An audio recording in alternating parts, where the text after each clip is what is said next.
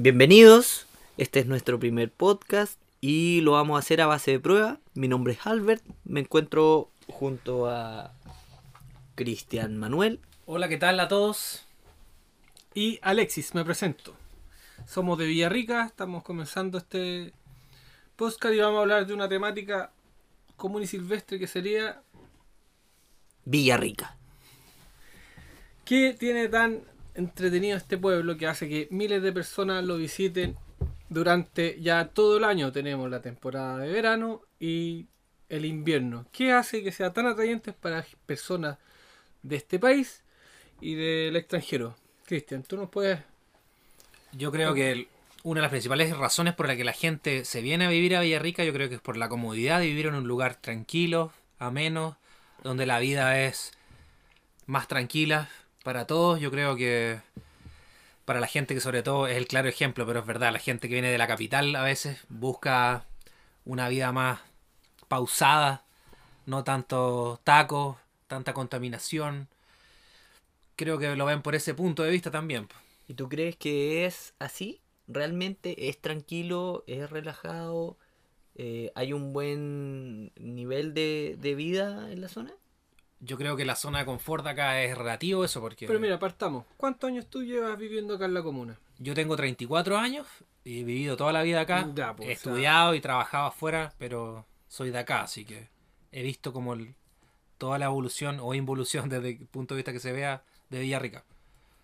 A comparación de otras ciudades, porque has tenido la oportunidad de estar en otras ciudades. Claro. Acá, ¿qué tal el índice de vida? ¿Qué tal las calles? ¿Hay problemas? Problemas viales yo creo que hay en todos lados. Villarrica Pucón es un tema, yo creo que pasa por algo que en verano hay demasiada gente acá y eso produce obviamente congestión vehicular, problemas viales, que yo creo que es inevitable. Claro, pasa eso. Tenemos varios problemas. pues. El tema del atochamiento en verano. Em, Todos esperamos el verano. Eh, yo creo que está, es- hay como generalmente en- se da en, en la zona que se espera con muchas ansias el verano porque generalmente está lloviendo casi todo el resto de, de- Más allá de eso, yo creo que el tema principal acá, que como somos una zona turística, el verano se espera, ¿para qué? Para generar empleos, ingresos, ¿cachai? En distintas familias. Eh, básicamente eh, es un... Dentro de la provincia eh, es un punto importante que mueve, eh, hace que venga gente, se desarrolle el mercado, servicios, industria hotelera, eso genera que toda la población esté predispuesta al verano. Pues, eh, convengamos que, y aparte también pagamos los costos de, de estar en esta misma comuna, como los precios que son más altos a comparación de las comunas, con las comunas vecinas, perdón. Es que hay que ver la realidad también de Villarrica. Seamos sinceros, digamos las cosas como son. Villarrica, mucha gente, como decías tú, que trabaja en hotelería, en turismo, en gastronomía. eh, enero y febrero son los meses súper fuertes donde la gente realmente hace la diferencia económicamente. Entonces, lamentablemente, por un lado, para la gente que, que es de acá, tiene que conllevar esas alzas de precios, los atochamientos, que no hay espacio que en ningún lugar, que todo es más caro.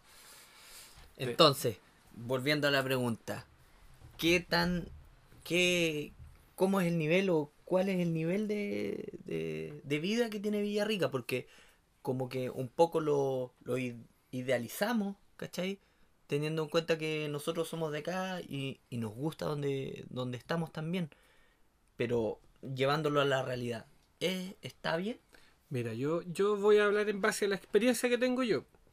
Lo que he visto en Villarrica, lo que he visto en la región del Cautín y en la región de Ercilla. A diferencia de, de Ercilla, por ejemplo, o las, las provincias del Mayeco, perdón, allá solamente se dan los monocultivos. O sea, dentro del paisaje de las comunas tú no podías ver más allá de eh, pino, ore- pino eh, forestal y todo Claro, el tema que son que son la- las principales empresas que, que mueven se mueven en las provincias a diferencia de las comunas ya en la provincia de Cautín se desarrolla el, tema turístico. Y eso implica que haya una cuestión tan simple como diversidad de especies en la fauna. Creo que en ese aspecto tenemos mucha mejor calidad que otras que otras comunas.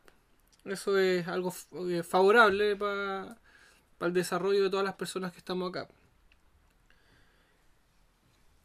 Pero como decía Albert, yo creo que es una cosa por otra. La zona confort, como yo mencioné yo antes, creo que es fundamental para la gente que viene de afuera, los que somos de acá, que es tranquilo, pero laboralmente estamos claros que no hay muchas oportunidades laborales en Villarrica. Eh, he conversado con muchos vecinos, con gente que ha venido de afuera y el tema de arriendos de viviendas es bastante caro en base a, a- o sea, en el fondo se van compensando algunas cosas. Siempre nos quejamos o nos comparamos con otros lugares que decimos, no, por ejemplo, uno siempre la referencia a la capital es más caro porque hay más transporte, hay que tomar más transporte.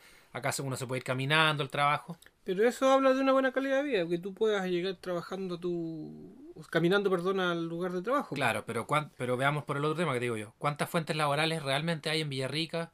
Eh, te ahorras el dinero que estaba diciéndote en transporte, pero los arriendos no son baratos. Hay que comprar leña para calefaccionar. Si no es leña, es pellet. Bueno, es un tema que vamos a hablar después, pero en el fondo, económicamente tampoco es tanta la compensación. En base, vuelvo al tema de que las opciones laborales son relativamente limitadas en Villarrica. Pero aún así, insisto, yo creo que es buena la calidad de vida. Otro dato que te puedo dar de otras provincias que tienen estos monocultivos. Ellos ya, eh, no sé, por la comuna de Cholchol, Galvarino, tienen déficit hídrico ya hace siete años. Siete años que la, el- la municipalidad tiene que estar dando agua a las personas de la comuna. Sin ir más lejos, Camino a Licanray también Está hay- pasando el mismo fenómeno. O sea, y eso que ya estamos al lado. O sea, es eh, eh, en ese aspecto creo que, que estamos bien.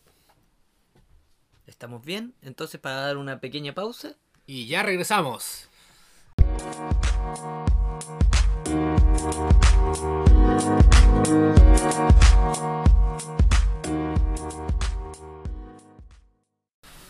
Estamos retomando. Eh, bueno, estamos conversando sobre la zona lacustre, Villarrica, Pucón, más bien es como el sector en que vivimos. Y Para plantarlo de alguna forma es como el circuito Siete Lagos, a eso nos referimos. Acá todos los lagos de Calafquén, que es lo donde se sa- desarrolla todo el turismo. Claro. Eh, bueno, mm, Alexis, a ti, a tu parecer, ¿está lloviendo harto? ¿Está lloviendo poco? ¿Qué relación tiene esto con la escasez hídrica de la que hablábamos? Bueno, la sensación de las personas, a cualquier villarricense que tú le preguntes, va a decir, no, si siempre vivo igual. O te hablan de, de que hay escasez hídrica y te dicen, pero es ayer, disculpando la expresión, se rajaba lloviendo. Y es un poco ironizado el tema. Pero lo que yo he podido investigar por ahí es que el déficit hídrico ya es sostenido, y no solamente acá, a nivel eh, nacional. Entonces, cada vez los fluyentes de agua son menores. Eh, no sé, se me viene a la mente el tema del río Pedregoso. Tiene una central de paso, supuestamente debería continuar ese río. En el verano que pasó ya vimos que el caudal se secó completamente. Entonces eso ya es un indicio de que hay menos flujo hídrico en nuestros ríos. ¿Será tan así o también tiene que ver, o, más bien, que el agua se está moviendo hacia distintos lugares? Porque yo también había escuchado por otra parte que quizás no hay tal déficit hídrico, sino que, porque como todos sabemos, la materia se transforma, ¿cachai? No, no, no desaparece. Entonces, ¿será está, que, regiendo- que está lloviendo más en otras regiones, tú dices. que está en lloviendo en, claro, donde no llueve y no están aptos o no están preparados para esa lluvia y acá donde se raja lloviendo, está lloviendo menos. Claro. Hace una semana atrás en, en España hubieron inundaciones. En la provincia de Cataluña, no, no me recuerdo el pueblo. Eran inundaciones que no se dan hace más de 80 años. Tendrá la- Sí, pero generalmente todos los estudios hablan de que hay menos precipitaciones. Si bien, como tú dices, hay zonas que no llovía y ahora está lloviendo, aún así hay, pre- eh, hay déficit hídrico. Eso, y eso es sostenido. Y lo vienen avalando ya estudios generales hace bastante años en varias partes del mundo. ¿Y ese déficit a qué se debe? Al cambio climático, todo apunta al cambio climático. Eh, cuesta un poco ya de repente decir porque se, se toma un poco como que fuera una religión este tema, pero, pero ya todo indica que así el tema. Y como decía Alexis, la escasez hídrica yo creo que no es solamente en la novena región, eh, a nivel nacional. Y bueno, y en muchos lugares, eh, en el norte grande pasa bastante, por ejemplo, que hay fenómenos, entre comillas, que llueve demasiado en base al- a la estadística anual que ellos tienen de lluvia, pero esa lluvia no, no sirve de nada en el fondo. ¿Por qué? Porque el caudal de río aumenta demasiado y como está en la cordillera y baja hacia las planicies, ese, esa agua viene turbia, viene con mucha piedra, con ramas, con arena, etcétera y eso hace que el agua no sea utilizable para el Alude. riego. Claro, entonces está esa, está, está esa confusión del término, yo creo que a veces se, alude a que no llueve o que llueve mucho, pero tiene que ver con el tema de que el agua a veces, aunque llueva mucho, no sirve si que en esas condiciones tan extremas. ¿Tendrá que ver también con los monocultivos? Bueno, eh, acá afecta, pero de otra forma. Porque un monocultivo, como decía Cristian, en el norte no tiene relación. Acá obviamente afecta, y en la, volviendo por ejemplo a la, A la provincia, claro, de, de Mayeco, donde todas las provincias, en su mayoría, trabajan con monocultivo, ellos ya tienen un déficit de, de agua que es sostenido. Es más, hay estudios que dicen que la, en, Temuco ya van a tener serios problemas de agua de aquí a cinco años más. En Santiago se habla de que van a eh, en tres años más van a empezar con cortes de agua. O sea, el tema es serio. Pero lo que pasa es que no se le toma todavía con. No se ha abordado de manera eh, categórica, por decirlo de alguna forma, porque se está hablando recién del tema. Y algo que obviamente no, no, no se da a conocer. Imagínate tú el monocultivo, eh, eh, gran parte de la región de, de la Araucanía, del Biobío, es eh, soltenta muchos trabajos. Entonces, Claro. no es algo que vamos a decir, oh, ya esto se termina acá. Es es súper complejo el tema. Tiene que estar ligado también a los problemas de contaminación que, que hay acá. Pues tú comentabas eh, calentamiento global, ¿cierto? Pero la contaminación yo creo que igual es un tema. Agua servida, Claro. diversas cosas que... Sí, pues, ¿Qué la, leña, nosotros vivimos, o sea, la mayor parte de- del año eh, calefaccionamos nuestras casas o donde estamos con, con leña. po. ¿Tú qué piensas al respecto de la leña? Claro, eh, tomándome el tema también del calentamiento global, eh, está la teoría también de que ahora las cuatro estaciones del año son eh, principalmente dos ahora. Tenemos un verano eh, que es más extenso, que parte finales de noviembre, dura casi hasta mayo, y tenemos un invierno que se ha prolongado, que ya no es tan otoñal esa fecha, desde mayo hasta octubre. De hecho, ahora estamos en octubre. En este mismo instante que estamos grabando este podcast está lloviendo bastante. Eh, Se y puede la- escuchar no? Claro, y el monocultivo también va, yo creo, de la mano con la leña. O sea, se plantan árboles para talar rápido, árboles que consumen mucha agua, que contaminan. Y lo que decía Albert, claro, la leña es, un, es una calefacción acá indispensable. Y bueno, también para satisfacer otras industrias, porque el monocultivo estamos claro que es principalmente pino y eucalipto para la- eh, generar madera para la construcción. O sea, eso también está Estas ligado. planchas de OCB que compramos nosotros en Sodimac cuando queremos hacer la impresión, Trupan, todo este tipo de maderas enchapadas vienen de estos monocultivos. O sea, es netamente por un tema comercial. po. Porque en el ámbito de la leña, tú generalmente se depreda el bosque nativo. Y hacer hincapié, sobre todo en la región acá, el, perdón, en la provincia, se da mucho énfasis a que la leña tenga que, tenga que ser de origen nativo. Claro. Es así como se van eliminando los bosques. En estas otras provincias no queda esa- esos bosques nativos. Si tú puedes o tienes la ocasión de recorrer esas carreteras, por ejemplo, Temuco, Galvarino, Lautaro, créeme que no va a haber jamás un guaye. No va a haber un coihue, no va a haber nada de eso. Con suerte va a pillar una mata de maqui. Entonces esa es la, la deforestación. Y estamos hablando no de 100 kilómetros, estamos hablando de 40 kilómetros Estamos Claro. súper cerca. Entonces, ¿qué ha favorecido? Volviendo a la raíz del tema, eso ha favorecido el turismo acá. Que hemos, podemos, en base al turismo, se puede conservar el- la diversidad de la fauna. Pero el consumo de leña, volviendo a tu pregunta, es lo más barato. Por eso es lo más masivo. O sea, nosotros vivimos acá en la región en base al turismo. Y el turismo son tres meses del año. Y en base a eso, Dos semanas en invierno. dos semanas en invierno Claro. Entonces, súper poco y tú, la gente va a, a subsistir con lo más barato, obviamente. Todos nosotros, la, la leña es más barata que un pellet. Esperemos que con estas subvenciones de esto eh, el valor baje, pero hasta ahora es lo más masivo la leña. Y yo creo que va a seguir siendo un par de años más. Y yo creo que también, eh, contextualizándolo a la leña, depende del lugar también geográfico de la región. O sea, la gente que vive en lugares más rurales, no tan urbanizados, es casi inevitable que el, el no uso de leña. No Tienen leña leña. en el patio de su casa. Pero si bien, por ejemplo, acá mismo en la casa se utiliza leña, o sea, la mayoría de la leña que utilizamos es de poda de, de ciertos árboles, de frutales principalmente, y que recolectamos árboles muertos, caídos, y que Claro. buscamos la leña que está eh, apta pa- para el consumo, o sea, más seca, no está verde. Entonces, es bo- como una visión súper cerrada porque solo de esta casa, pero eh, pero es un consumo distinto, ¿cachai? El cual podemos eh, llegar todos, yo creo, a eso. Es que eso es lo que se busca con todos estos movimientos medioambientales, generar conciencia. Tú estás hablando de reutilizar leña.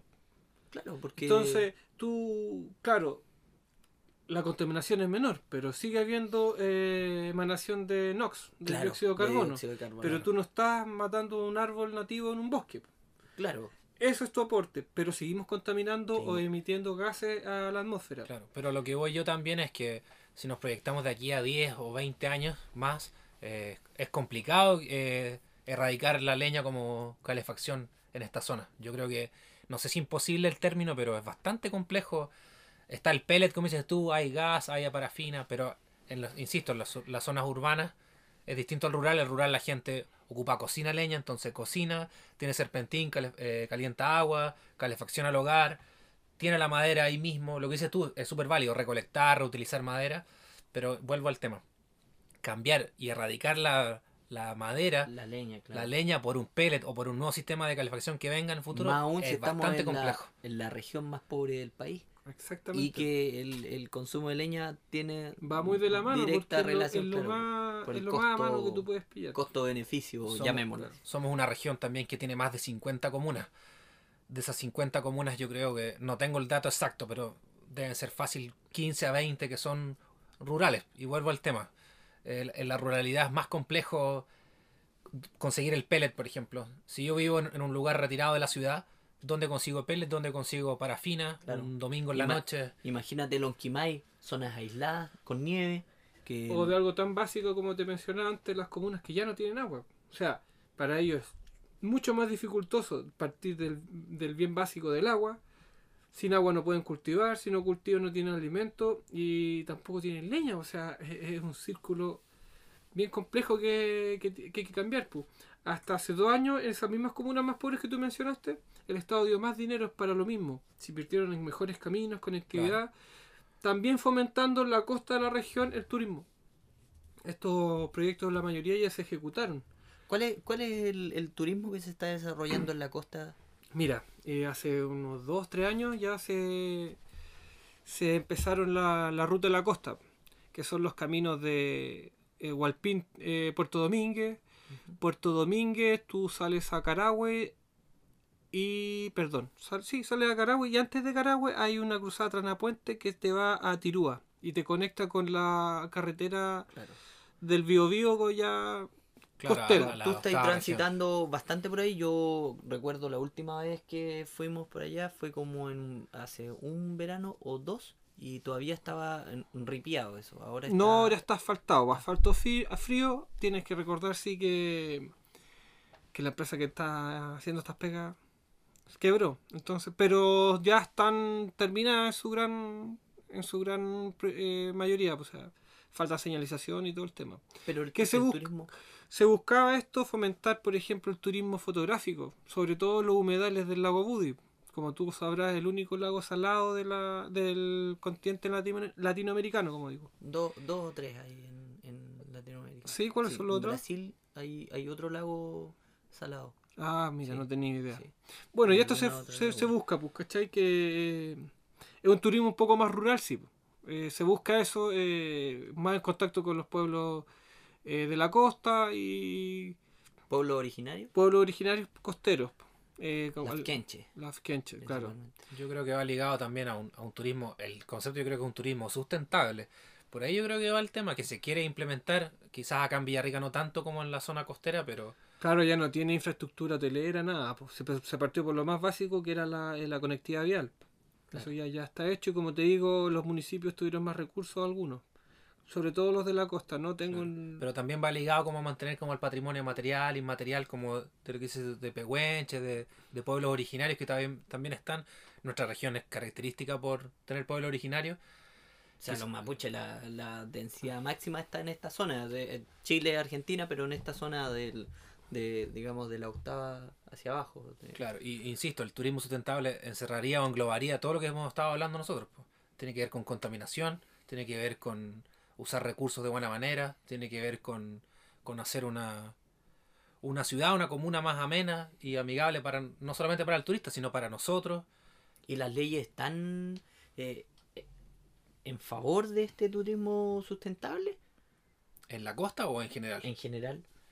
Yo no me manejo en leyes, pero eh, ¿hacia dónde apuntan las leyes? ¿A- a- eh, bueno, es complicado. O sea, leyes para el turismo así por sí no hay. Sí te puedo hablar de leyes que están saliendo para estar más a la par del tema contingente que es el medio ambiente. Por ejemplo, en el Ministerio de Transporte ya están se está ejecutando, eh, están presentando un proyecto para que los vehículos puedan ser cargados con gas. No solamente los vehículos de transporte. Como ustedes bien saben, todos los vehículos de transporte pueden cambiar desde el combustible a gas licuado. Claro. Hoy por hoy se está, se está ejecutando esta ley para que todos los vehículos puedan hacer la conversión a gas licuado. Al gas licuado tiene un 30% menos de emanaciones de gases eh, a la atmósfera. Entonces eso ya es una política a nivel país. Eh, en el turismo, claro, se están protegiendo los parques, pero es bien contradictorio porque también hay, hemos sabido noticias que se están licitando algunos parques eh, eh, de uso público al área privada. Claro, la- Entonces- la CONAF de manera entre comillas obligada, por lo que leí yo, va a tener que ceder el derecho a privados de algunos parques. Sin ir más lejos, acá nosotros el Parque Villarrica y Huerquehue van a ser dos de los más de 10 que hay en ese proceso de licitación. Que, bueno, eso da para debate también, que por un lado puede ser bueno, por otro puede ser pésimo. Eh, Ahí tienes, por ejemplo, una respuesta a tu pregunta. Las leyes no se están haciendo. ¿Por qué? Porque esos, esas concesiones de esos bosques generalmente van a tener una, un valor de una entrada para que tú puedas ingresar. Hoy en día también. Pero me imagino que va, es menor porque es algo estatal. Mucho menor. Pero es que ahí está el, el debate, lo que te digo. Eh, puede ser que el privado haga mejor trabajo en ese sentido. O sea, es un riesgo, obviamente, del punto objetivo, objetivo a mí no me gusta, subjetivo, perdón. Pero quizás lo que te digo, quizás va a funcionar mejor, va a ser más cara la entrada, pero quizás va a haber una mayor mantención de los parques, una mayor preservación de las especies. Pero eso no te va a Eso per- nunca se va a saber, po, o sea, Claro. Pero eso no te va a permitir que cualquier persona pueda ingresar. O sea, si estamos hablando de cambiar eh, un poco el sentido del ciudadano para que tome más conciencia con todo lo que estamos hablando, el tema medioambiental, si tú ya le das un valor monetario, estás coartando la posibilidad a que cualquier persona pueda tener ese acceso. Imagínate una persona que es del norte, no conoce nada más que el pino, los árboles, los monocultivos. ¿Cómo él va a poder ingresar a un parque si le están cobrando dos mil o tres mil pesos de entrada? Hoy en día vale 3 El huerquehue, eh, Tres para ser, por ser chileno, adulto, 3 mil tres mil pesos, pesos. de entrada. Un extranjero el doble, 6 mil pesos. Claro, entonces eso, eso, Eso eh, es claro. Pero puede pasar como pasa con los centros de esquí, que los privados están a cargo y los precios se han disparado. Se han, se han hecho ofertas acá, creo que en Villarrica hay como una cierta rebaja para residentes o gente que es de la zona. En baja temporada tenemos descuento del 50% Claro, pero... pero administrado ciertas- por un privado. por Enjoy. ¿Y qué mejor han he- hecho en las, por ejemplo, los andariveles? Mira, básicamente lo que se gasta más es en, es en justamente en la reparación de andariveles que son bastante viejos, ¿cachai? Y que tienen que año a año repararlos, porque tampoco invierten con todo el tema de las supuestas erupciones, o bueno, no supuestas, el volcán está siempre activo, entonces Sí. hay un riesgo bastante alto en el cual ellos no pueden llegar e invertir, bueno, viéndolo como empresario, llegar a invertir la plata si el volcán en un año quizás haga desaparecer esa inversión. Bueno, ahí tocaste un tema que yo creo que va a ser importante, que en caso que la concesión de parque o de cualquier eh, lugar eh, a un privado, tiene que tener una ley que, que se estimule, o sea, se estipule en escrito, en ley hecha, de que hay ciertas cosas que no se pueden hacer y cuáles sí se pueden hacer. O sea, yo creo que por ahí va el tema, volviendo al tema macro, que es como el, el turismo sustentable en la zona, el cuidado del medio ambiente, es que si un privado toma la concesión de un parque, cumpla con una serie de requisitos que favorezcan al parque en su bienestar para la flora y fauna que hay en el mismo. Es que ahí hay una contradicción porque para que eso se cumpla tiene que haber un ente regulador. Y como tú bien sabrás, todos los entes reguladores eh, siempre brillan por su ausencia. po. O sea, muchos hemos visto videos de que están vertiendo, no sé, una construcción al lado del lago Villarrica, está vertiendo líquidos por la construcción, ya sea de agua servida, ya sea de agua con no sé, Material, diversos materiales de la construcción. construcción y no hay ningún tipo de fiscalización. Lo único que queda es el video que alguien sube cuando este toma mucho revuelo, recién ahí las autoridades se dan por aludidas. Entonces, es como el parche después de la herida. ¿Quién va a velar para que esas cosas no sucedan? Porque de momento han pasado no una, varias veces. Es Entonces que ahí es donde está el problema. Es que es un tema que yo creo que se abarca a cualquier tema que podamos hablar en el podcast o en general. Es de que si hay, hay ideas buenas, hay millones, hay muchas. De ahí a que se hagan bien y que funcionen realmente como debe hacer, es otro tema. Yo creo que podemos ir cerrando. Eh, Claro, es que da, da, da para para harto. harto, pero como sacando conclusiones. ¿Qué podemos...? Yo le pongo un 6 a la, a la comuna lacustre. ¿Un 6? seis. De, calidad de vida. 1 a 10? Sí, de 1 a 10 un 6. Yo soy. Creo que obviamente siempre hay que hacer mejoras, pero. Pero lo poco y nada que conozco, creo que dentro de la región tenemos un buen estándar de vida, tenemos buenos caminos. Claro, tenemos dentro de todo, aunque hay escasez hídrica, tenemos buena agua ¿Tú, potable. ¿Qué nota le pones? De 1 a 10, Sí. pero una nota en global. Global. Eh, un 7. Claro, porque no hemos tocado todavía el tema de salud, por ejemplo. Villarrica estamos. Claro. No, pero pero se ese yo creo que es un mal a nivel nacional. Ahora se Claro. está haciendo un hospital, pero Mm. ese tema para otro podcast, yo creo. ¿Qué, qué- qué Yo creo que un 7 porque, como dice Alexis, eh, bueno, la opinión igual cuesta porque uno ha vivido acá siempre, tiene cariño a la zona. Pero claro, eh, es una ciudad tranquila, amigable, la gente es, es buena, es noble, la mayoría por lo menos con la que uno se relaciona. Eh, las distancias son cortas, los caminos están buenos, la salud dentro de todo es, es buena, los precios no son tan caros dentro de todo, exceptuando la vivienda, quizás. El supermercado y esto estamos pagando igual que los Claro, turistas. Tal cual. Sí. Claro, lo que es servicio de, de hotelería, eso quizás es un poco elevado, sobrevalorado lamentablemente, digamos las cosas como son. Pero si englobamos todo, poniendo en una balanza lo bueno y lo malo, creo que Villarrica tiene muchas más cosas buenas que cosas malas. Yo me voy por. Voy a hacer el negativo. Me voy a poner un 4. ¿no? Por- sí, ¿Pero y por porque. Pasando por- nomás. por- ¿ah? Pasándola prueba. nomás, porque creo que está. Tiene todo. Tiene todo para ser un potencial tremendo, ¿cachai? Villarrica, Pucón tienen todo. Villarrica siempre va de atrasito de, de Pucón. Y, y si vamos puro copiando, no, no tiene mucho sentido. Quizás hay que ver lo bueno que tenemos, aprovecharlo y generar este tipo de, de turismo responsable, sostenible, sustentable. Mira, no hablamos nada del proyecto de las nuevas canchas de esquí, estamos hablando de esquí que se están dando por el Pino Guacho. Ah, claro. Hay un proyecto que obviamente va en desmedro del medio ambiente, pero va a contribuir mucho a- Al turismo. al turismo. Ahí también hay comunas mapuches que se opusieron. Se opusieron. Bueno, bueno. ¿Por qué vamos a seguir? Harina Estos temas van a quedar ahí para que nos sigan escuchando en los siguientes podcasts, que esperemos se vengan muchos más. Esperemos que salga este. Claro, es verdad.